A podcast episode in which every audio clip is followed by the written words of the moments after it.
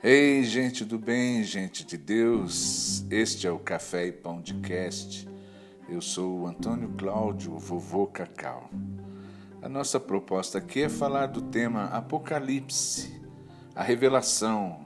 E por ser revelação, a gente pretende, pelo menos, diminuir a esoterização desse livro.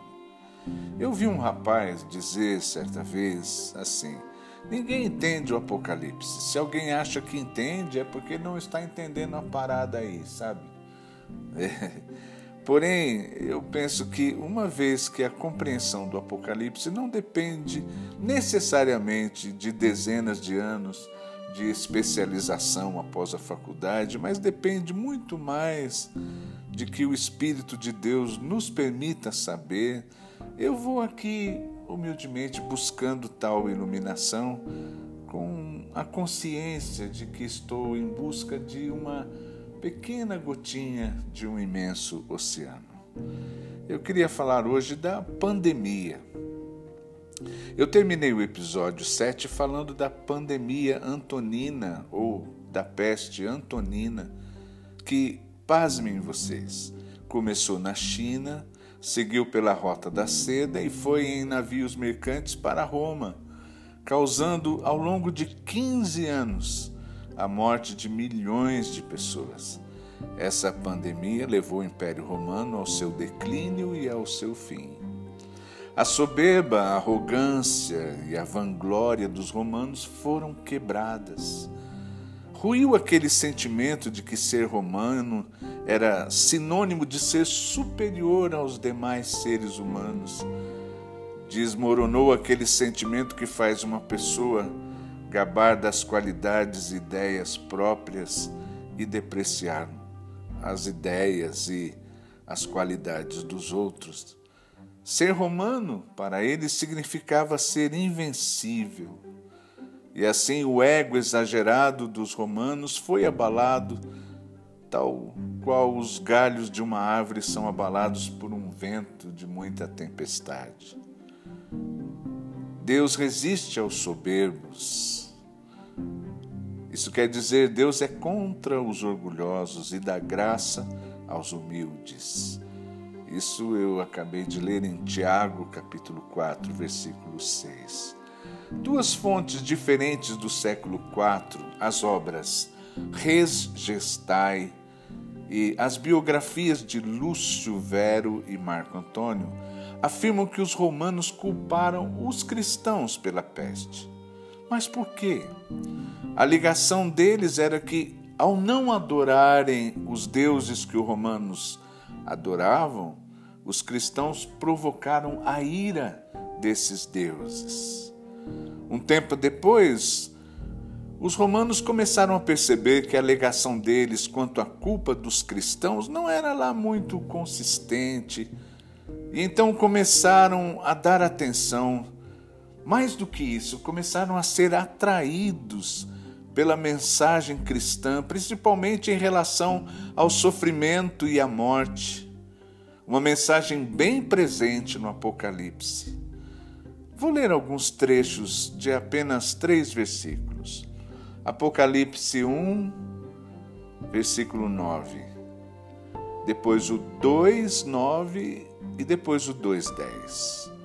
Eu sou João, irmão de vocês e unido com Jesus, tomo parte com vocês no reino e também em aguentar o sofrimento com paciência. Eu sei o que vocês estão sofrendo. Não tenham medo do que vocês vão sofrer. Escutem, sejam fiéis, mesmo que tenham de morrer. E como prêmio da vitória, eu lhes darei a vida. Gente de Deus, gente do bem, como é que a mente dos romanos processavam essas mensagens? Eles, eles pensavam assim: essa gente não nega que sofre nesse mundo, mas afirma que faz parte de um reino que não é deste mundo. E porque creem nisso, enfrentam o sofrimento com paciência e resignação, sem revolta. Isso é que é vencer o sofrimento. E essa gente encara a morte com coragem e sem desespero, pois essa gente crê que continua vivendo depois da morte física. Essa é a maior de todas as vitórias.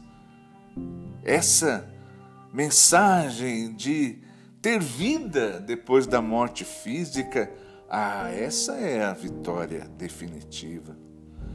Com tudo isso, os romanos começaram a ter compreensão de que a fé dos cristãos dava sentido à vida e dava sentido à morte, inclusive em tempo de sofrimento. Hoje, todos nós, o mundo todo está vivendo uma outra pandemia, causada por um inimigo invisível, um vírus, que se multiplica numa velocidade espantosa e se espalha numa proporção assustadora, colocando a humanidade numa situação de muita angústia. Até esse momento, poucos meses depois do início da pandemia lá em Wuhan, na China, já há milhões de infectados e centenas de milhares de mortes, de pessoas mortas pelo Covid-19 no mundo. E o medo continua se espalhando de coração em coração, de coração em coração na mesma velocidade do vírus. Esse evento doloroso está fazendo com que muitas pessoas estejam mexidas por dentro tocadas nas suas fibras mais íntimas, mais profundas. Estão sensibilizadas, outras estão se sensibilizando e outras ainda irão se sensibilizar. É claro que muitos permanecerão teimosos, intransigentes, é difícil dizer essa palavra, né? Intransigentes, com os corações endurecidos quanto à mensagem de Deus mas o orgulho de muita gente foi, está sendo e ainda será quebrado. Poderosas nações que se gabam tanto de terem gasto tantos trilhões de dólares com armamentos de guerra e agora constataram que não pode usá-las contra o vírusinho invisível e essa pandemia está mostrando a fragilidade do que é material, a fragilidade das riquezas materiais, do poder político, da vaidade humana. Não está sendo possível a gente viajar para fora, não é mesmo? Então a gente devia aproveitar para viajar para dentro de nós mesmos para a gente poder repensar o que realmente é importante nessa vida, para a gente poder aperfeiçoar o que realmente é mais importante que tudo, que é a nossa vida espiritual, o nosso espírito. Algumas pessoas que estão acompanhando os meus tão simples, né, podcasts, né, tem feito algumas perguntas que eu vou me esforçar para responder. Duas perguntas são sobre o sofrimento, uma de uma irmã do Rio Grande do Sul e outra de um irmão do Tocantins. Para ambas, eu acho que a resposta é a mesma. Então eu vou tentar uni-las. Né? A primeira pergunta foi: por que Deus permitiu que esse vírus atingisse toda a humanidade, causando tanto sofrimento? Isso tem uma finalidade? Bom, eu quero salientar que acredito que essa irmã gaúcha usou o termo certo. Deus permitiu o vírus. Ele não causou o vírus. E sobre isso eu vou falar em episódios futuros.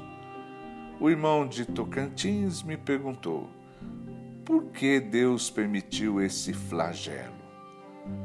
Bom, irmão, eu não usaria a palavra flagelo, pois flagelo é um tipo de chicote de azorrague com várias tiras de couro presas a um cabo para espancar, torturar e, e punir eu tenho três filhos, dois deles são pais amorosos. E cada um deles tem um filhinho e uma filhinha.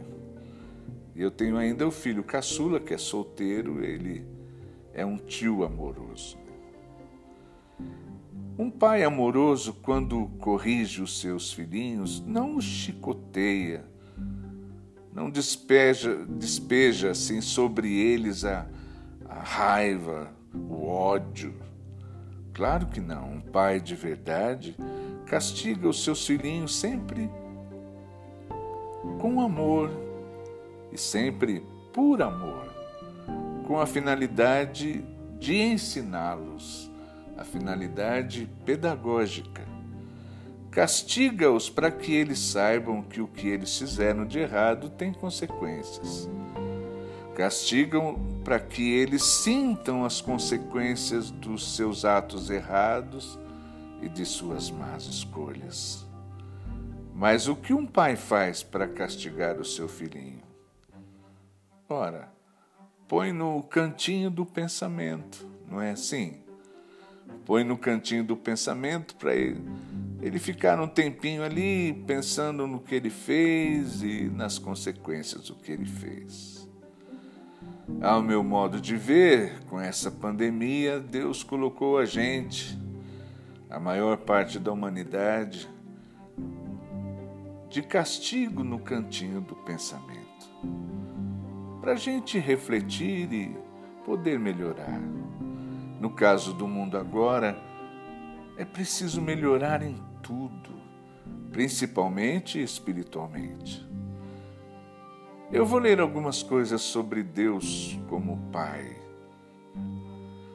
Êxodo 34, versículo 6. Eu sou o Senhor, o Deus eterno eu tenho compaixão e misericórdia. Não fico irado com facilidade. Há uma versão que diz da linguagem de hoje, diz, eu não fico bravo com facilidade. E a minha fidelidade e o meu amor são tão grandes que não podem ser medidos. Eu vou ler ainda Números capítulo 14, versículo 18. Eu, Senhor, tenho paciência e muita compaixão eu perdoo a maldade e o pecado, porém não trato o culpado como se fosse inocente. A palavra ira no hebraico vem de af, basicamente significa narina, no sentido de respiração forte. Uma pessoa, quando fica brava, ela respira forte. Aqui em casa, toda vez que eu fico bravo, eu contraio a boca de uma forma que todos percebem que eu estou bravo. A gente passou a usar a expressão fazer a boca. Né? Meu pai fazia a boca, eu faço a boca e todos os meus três filhos fazem a boca quando ficam bravos. Todo pai fica bravo. E Deus é o papaizinho amoroso, Aba, cheio de compaixão, misericórdia, paciência, que perdoa com facilidade e dificilmente fica bravo, mas ele fica bravo. E Deus não é bobo, não, ninguém engana Deus. Ele não faz de conta que está tudo bem quando não está. Eu vou ler em Hebreus capítulo 12, versículo 7. Suportem o sofrimento com paciência como se fosse um castigo dado por um pai, pois o sofrimento de vocês mostra que Deus os, os está tratando como seus filhos. Será que existe algum filho que nunca foi corrigido pelo pai? A gente entende nesse versículo que Deus é um pai amoroso que corrige seus filhos. E seu castigo nunca é vingança, com fúria, com ódio, com raiva. Seu castigo não é pura e simples uma punição. O seu castigo é para ensino, é pedagógico. É pura manifestação de amor para o bem do filho. Definitivamente, gente, Deus só age só age com amor e por amor, porque Deus é amor. Então, se é assim, então por que é que Deus está permitindo o sofrimento da humanidade? Respondendo diretamente aos meus irmãos que perguntaram, Deus está permitindo o sofrimento para que a humanidade progrida, para que se aperfeiçoe espiritualmente. A humanidade há muito tempo vem regredindo espiritualmente. Eu acho até que a gente pode dizer vem descendo ladeira abaixo é preciso urgentemente haver uma mudança da maneira de pensar, da maneira de sentir, da maneira de se comportar. Mas talvez você pudesse me perguntar: mas será que Deus não tinha outro meio para conseguir essa melhora da humanidade? Eu respondo: é claro que tinha. E tem. E Deus usou esse meio e Deus continua usando esse meio. É, e foi a divulgação da boa notícia, da mensagem eterna da graça de Deus. Há cerca de dois milênios já, mais dois mil anos, os discípulos de Jesus têm essa missão de partilhar os ensinamentos do Senhor visando exatamente o aperfeiçoamento espiritual da humanidade. Mas a humanidade, em grande parte, se tornou insensível a esse meio. Então se tornou necessário, agora, além do meio usual, também aplicar esse outro meio. Há pessoas que, infelizmente, somente feridas em seu orgulho, sentem a sua fraqueza, a sua fragilidade. É só assim que sentem a necessidade de mudar. O segundo grande tema que se apresenta agora com essa pandemia é a morte física. Não há como evitar falar sobre isso. Essa pandemia colocou 8 bilhões de seres humanos diante da morte. A morte ameaça a todos. Todos estão frente a frente com a morte. A morte está à espreita em todos os lares. A morte levou todas as pessoas a pensarem nela como algo iminente. Esta é a grande e justa preocupação dos dias de hoje. Eu sei que todas as outras tristezas se tornam absolutamente insignificantes diante de, daquela que advém do desaparecimento físico de alguém que a gente ama. Deixa um vazio impossível de ser preenchido. É o choro que inicia e termina a vida. De forma nenhuma a gente pode desvalorizar a vida física. Ela é um presente de Deus. Cada inspiração e cada expiração é um presente de Deus. Devemos ter uma consciência grata a todo tempo, reconhecendo isso sempre. Todos devem lutar pela vida, é claro que devem. Está completamente certo o velhinho agonizante lá na UTI, com 108 anos, talvez que tenha apanhado o Covid-19 ou uma outra doença, mas ele não desiste da vida. Está certo, claro que está certo. E também está 100% certa a família dele ao cercar o médico responsável pelo atendimento, pedindo não deixe o nosso vovô morrer, doutor. Mas entendam-me bem. Quando, até em idade morrível, a morte leva ao total desespero e nem com o tempo é consolável, isso é sinal de que alguma coisa não está podendo ser compreendida.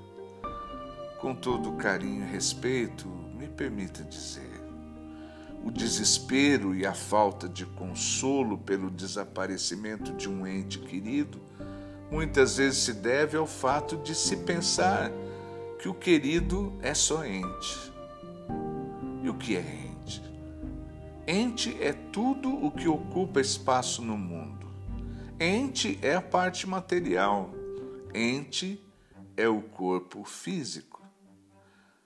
Não enxuga lágrimas e não diminui o medo de morrer o pensamento de que a vida do ser humano seja uma mera biologia que simplesmente chega ao fim.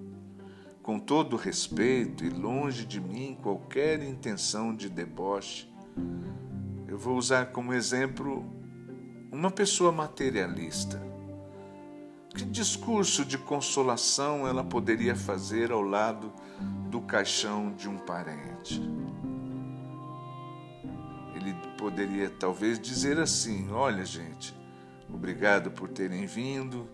O meu parente era apenas um corpo humano, basicamente composto de quatro elementos oxigênio, hidrogênio, carbono e nitrogênio, e uma pitadinha de alguns outros elementos da tabela de química. Esses elementos já vinham se deteriorando com o tempo, e uma vez que todas as suas funções vitais entraram em colapso, então morreu, e morreu, acabou. Por favor, com todo carinho e respeito, veja como um outro pensamento traz maior consolação e coragem diante da morte. É o pensamento de que o homem não é apenas ente, o corpo, pois Deus, o Ser Supremo, soprou sobre ele o espírito de vida, e ao que era apenas ente foi adicionada a alma vivente. Isso é, a alma que vive e o homem se tornou um ser vivente. O ser é o que é e nunca deixa de ser, pois se deixar de ser, não é ser. Sabe que eu costumava dar um CD, um livro de presente, para quem repetisse isso de primeira, sem gaguejar na igreja. Tinha que repetir sem gaguejar e de primeira assim: ser é o que é e nunca deixa de ser, pois se deixar de ser, não é ser. Quer repetir aí? Ser é o que é e nunca deixa de ser, pois se deixar de ser, não é ser. A alma foi criada a partir do próprio Deus, do seu espírito, do seu sopro. Deus deu de presente ao homem a imortalidade. A vida eterna é a vida que temos no eterno, naquele que é eterno. Já temos vida eterna aqui e agora e essa vida nunca vai ter fim, porque a alma é imortal. Os que se preocupam só com o corpo deveriam pensar: Jesus ensinou que o corpo é mais importante que a roupa. A roupa serve de embalagem para o corpo, e o espírito vale mais do que o corpo. O corpo apenas serve de embalagem para o espírito. É preciso, gente, a gente, é, a gente ampliar o pensamento nesse sentido. A vida nesse mundo é uma viagem. Agora eu me dei conta que já faz tempo que eu não viajo. Mas é comum que alguém fique tão empolgado com a paisagem, as alegrias, as emoções de viajar, né? que acabe se esquecendo de que é um viajante. Começa a pensar que vai viajar aqui para sempre. Em viagem, a gente se hospeda em lugares, em lugares provisórios. Lugares provisórios. Alguns se hospedam em hotéis, pousadas. Eu me hospedava sempre muito mais na casa de irmãos. O apóstolo Paulo, considerando que esse corpo, esse nosso corpo, é um lugar provisório onde o Espírito habita, usou como exemplo, como exemplo a figura de uma barraca. Eu vou ler trechos de 2 Coríntios, capítulo 5, a partir do versículo 1. De fato, nós sabemos que, quando for destruída esta barraca em que vivemos, que é o nosso corpo aqui na terra, Deus nos dará para morarmos nela uma casa no céu. Essa casa não foi feita por mãos humanas, foi Deus quem a fez e ela durará para sempre. Aquela casa será o nosso corpo celestial. E quando nos vestirmos com ele, não ficaremos sem corpo. E foi Deus quem nos preparou para essa mudança. Por isso estamos sempre muito animados. Eu digo que isso é como se num feriado prolongado, né, nós viajamos para acampar e nesse acampamento nós nos abrigamos em barracas. O acampamento é só por alguns dias. Me deixe dizer que diante da eternidade, o nosso tempo na barraca, que é o nosso corpo aqui na terra, são só uns poucos dias. É bem pouca coisa, gente. Um século, cem anos neste mundo não passa do tempo de um relâmpago se comparado à eternidade. Quando termina o feriado, é preciso sair da barraca e ir para casa. É de verdade uma mudança. O nosso corpo terreno é provisório. A nossa casa definitiva é no céu, na dimensão espiritual. O nosso espírito não vai ficar sem corpo, de jeito nenhum. A gente, ele, o nosso espírito vai ter outro corpo infinitamente melhor, um corpo que não estraga tal esse que a gente tem aqui do nosso grupo de viagem aqui na Terra, pai, mãe, filhos, netos, avós, parentes, amigos. Alguns vão para casa antes, outros um pouco depois, mas todos nós iremos para casa onde é o nosso lugar.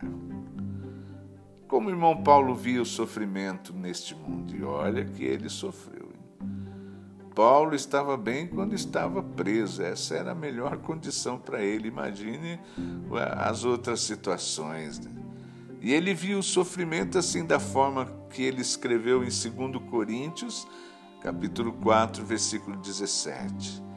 E essa pequena e passageira aflição que sofremos vai nos trazer uma glória enorme e eterna, muito maior do que o sofrimento. Claro que nós buscamos nesse mundo a alegria, buscamos momentos agradáveis na vida, mas é preciso aceitar o sofrimento com resignação, principalmente quando ele faz parte do privilégio de servir a Cristo. Paulo escreveu aos Filipenses, capítulo 1, versículo 29, pois ele tem dado a vocês o privilégio de servir a Cristo, não somente crendo nele, mas também sofrendo por ele. Os apóstolos sofreram por amor à causa de Jesus e sentiram-se de alguma forma identificados com ele, e isso se traduziu em alegria, em privilégio, conforme está escrito em Atos capítulo 5, versículo 40 e 41, chamando os apóstolos, açoitaram-nos e ordenando-lhes que não falasse em o um nome de Jesus, o soltaram. E eles retiraram-se, pois, da presença do sinédrio, regozijando-se de terem sido julgados dignos de sofrer afronta pelo nome de Jesus. O resultado disso é que, colocando na balança a glória, a dignidade obtida, é a identificação. Ah, isso pesa muito mais do que o sofrimento. Esse sofrer pelo bem não é masoquismo, não. É muito pelo contrário. Masoquismo é um desvio de caráter, é o prazer do desvalor. Sofrer pelo bem é o contrário Sofrer pelo bem é um sentimento de valorização. A glória eterna é enorme, infinitamente maior que o sofrimento. O corpo é apenas a roupa do espírito. Se essa vida, gente, é uma guerra, e nós somos soldados guerreando, quando essa guerra terminar, nós, os soldados, vamos para o quartel-general, não é verdade? Pode ser que a nossa roupa, o uniforme, esteja bem estragado, rasgado, acabado. Mas isso não é motivo de tristeza para o nosso general supremo. São os soldados que importam, não a roupa deles. E quando chegarmos no quartel, haverá para vestirmos uma roupa novinha, bem passada, bem branquinha, né? com brancura rinço. Os mais novos anotem aí, brancura rinço, que depois o vovô Cacau explica o que é. Né? Bom, gente do bem, daqui a pouco a pandemia vai acabar. Você talvez pergunte quanto tempo é esse daqui a pouco? Bem, o tempo do homem não é o tempo de Deus. Eu vou falar disso no próximo episódio. Então, o que eu quero dizer é que daqui a pouco a humanidade vai estar num tempo em estado de convalescência. Vai parecer que todo mundo saiu de uma cirurgia, todos usando aqueles aventais de recém-operados, com soro no braço, andando devagarzinho nos corredores do mundo, mas depois de um tempo tudo vai ficar bem. E eu espero que o mundo seja um lugar muito melhor do que é agora. E para terminar, deixa-me dizer que se nós somos seguidores de Cristo, nossa missão é levar a sua mensagem poderosa ao mundo.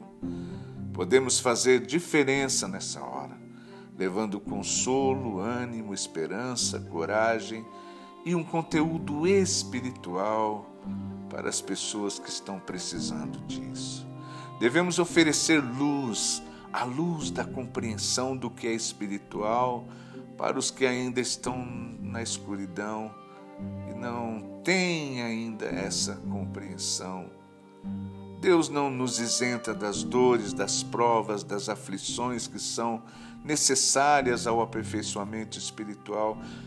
Mas, gente de Deus, a sua providência atua de uma forma tão precisa, mas tão precisa a nosso favor, de uma forma tão precisa que nem conseguimos entender.